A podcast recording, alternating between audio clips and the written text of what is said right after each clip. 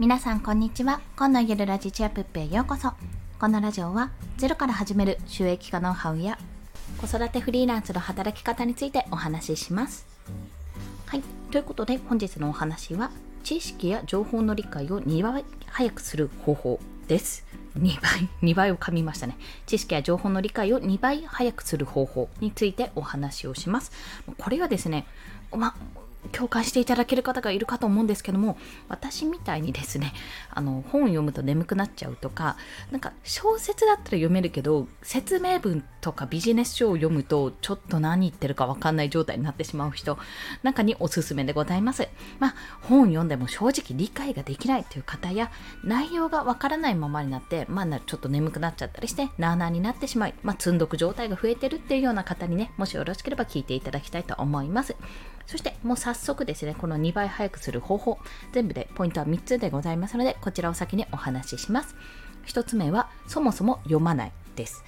2つ目は、情報量が少ないものから見ていくです。そして最後が、アウトプットも行うです。そもそも読まない、情報量が少ないものから見ていく、そしてアウトプットも行う。こちらの3つについて1つずつ解説をしていきます。まず、まあ、大前提としてそもそも読まないじゃ意味ないじゃんっていう話なんですけども、まあ、これにはちょっと理由がありましてそもそもですねその本を、まあ、読みたいと思ったから手に取ったもしくは購入したと思うんですがでも読んでも理解ができない眠いなって思ってるものに対しては脳がねそこまでその本を求めていないと私は認識しております。というのはあの1個事例を言うと私ですねあの以前本を買ったんですよ。本を買ったんです、1冊。で、それ紙の書籍で Amazon とかに売ってなくて、直接出版社経由で買わなきゃいけないものだったので、あだったと思うな、それは。で、それで、まあ、要は、到着までに時間がかかるわけですね。で、その時はめっちゃ欲しいと思って買って購入して、まあ、到着したと思って読んだんですけど、全然先に進まなかったんですね。なんか概要、最初の第1章の半分ぐらいまで読んで、まあいいか、みたいな感じで、そのまま数ヶ月寝かせられる状態になったわけですよ。で、その本ですね、本当にここ、最近というか、今日ですね、今日急に、読み始めたわけなんですよ。もう買ってから3、4ヶ月ぐらい経ってね、急になんかちょっと気になるって思って読んでみたら、スイスイ入ってくるようになったんですね。で、ここから何が言えるかっていうと、その買った当時は確かに必要だったんですけども、まだね、そのフェーズまで達してなかったんですよ。中身に対して自分が追いついてなかったんですね。まだ理解できる範囲になってなかったと。でも、今この状況ちょっと進んで3、4ヶ月進んだってことは、あの、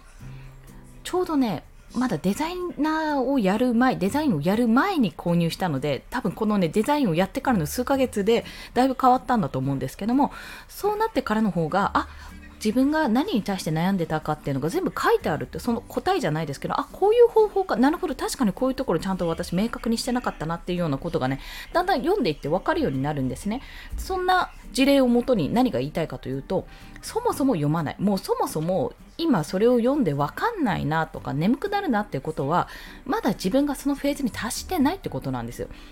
空間もしくは今自分が欲しい情報ではないってこと。これもね、どなたかがおっしゃってたことなんですけども、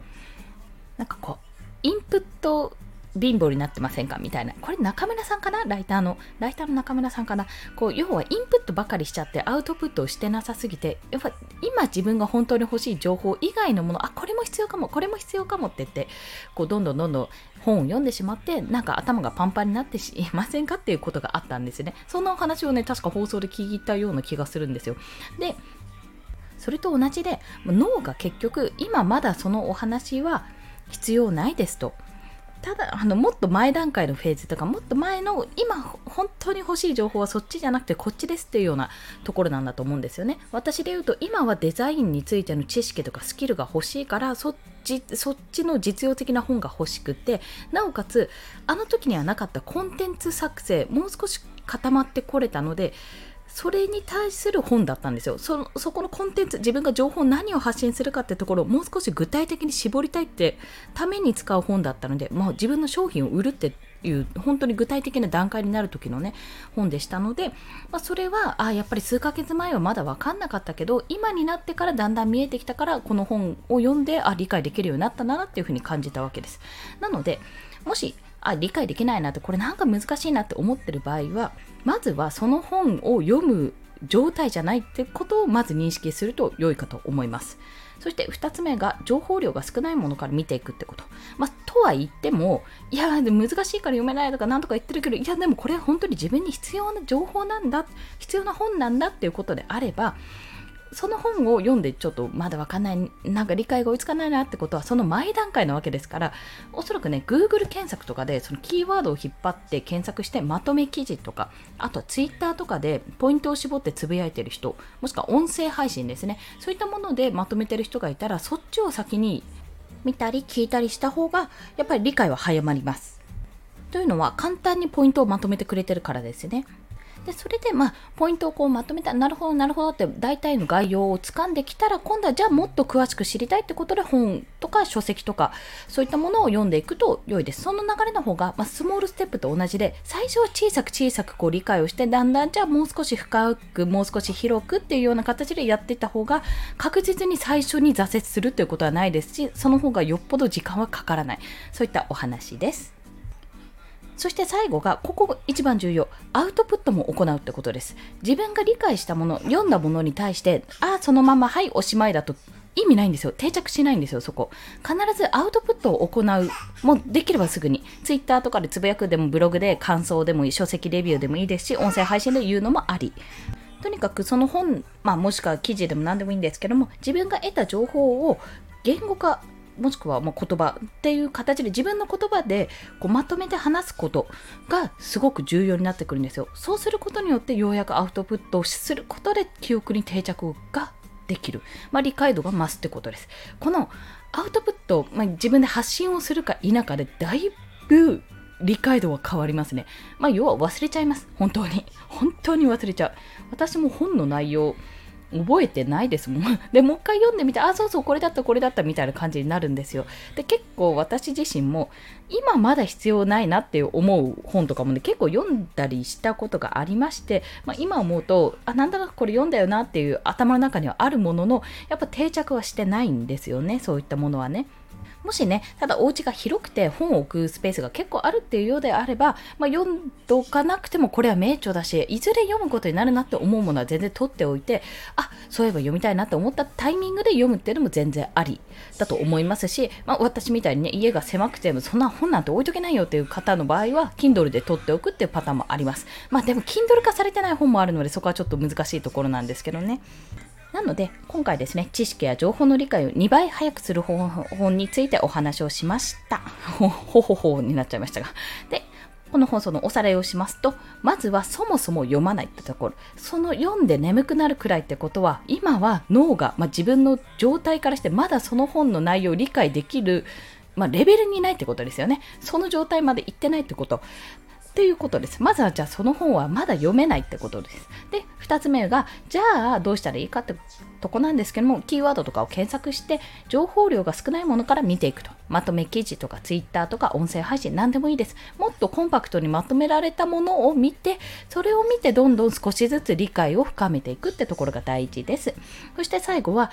アウトプットも必ず行うっていうところ。もう読んだだけとか見ただけ聞いただけだと絶対に忘れるので、それについて自分がどう思ったか、まあ、自分もまとめて、ポイントをまとめてアウトプットをする。そうすることで理解力も増すし、記憶にの定着する、まあ、残りますし、なおかつ今思ったよ、思いましたよ、これ。自分がそうやってまとめてアウトプットすることによって、自分と同じような人が自分のそのツイートを見て、あ、こんな風になってるんだ、なるほどっていう足がかりになってくれますよね。そうやってこう循環させていくって形が、まあ、とても素晴らしい流れだと思いますので、ぜひお試しください。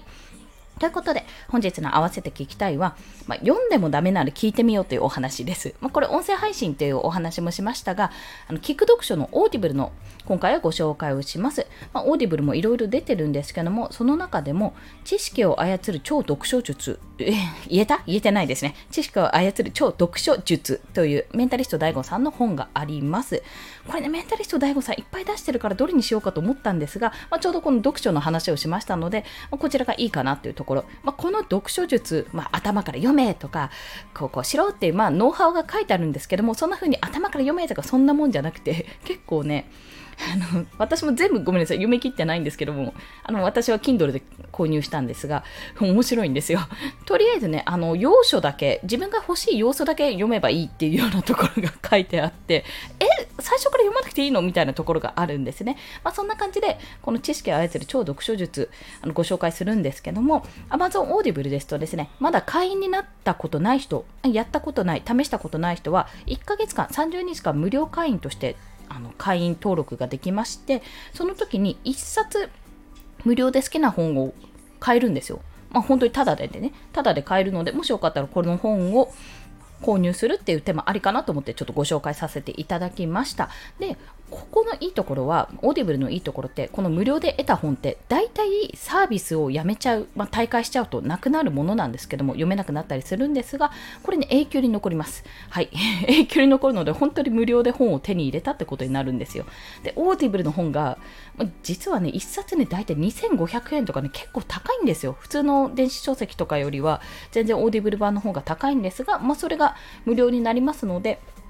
これお得だなと思いましてご紹介させていただきました。まあ、これ以外にも、あの、大悟さんの本いろいろあるので、実際オーディブルにあの登録をした後に選ぶ形になりますので、まあ、もしよろしければお試しくださいというところです。ということで、本日もお聴きくださりありがとうございました。この放送いいねって思われた方、ハートボタンもしくはレビューなど書いていただけると嬉しいです。また、スタンド FM では1日3放送しております。フォローしていただけると通知が朝昼晩と飛びますので、もしよろしければフォローもお願いいたします。まあ、インプットもね、いろんな情報を得たい得たいと思っても、やっぱり脳みその容量は決まっておりますので、いかに自分がね、ポイントを絞って知識をつけられるか、今その自分が必要な情報をどうやったら得られるかってところに注力していっていきたいと私自身も思います。また何か面白い本とか見つけたらご紹介しますので、ぜひぜひお聴きください。それでは皆さん、今日も一日頑張っていきましょう。コンでした。ではまた。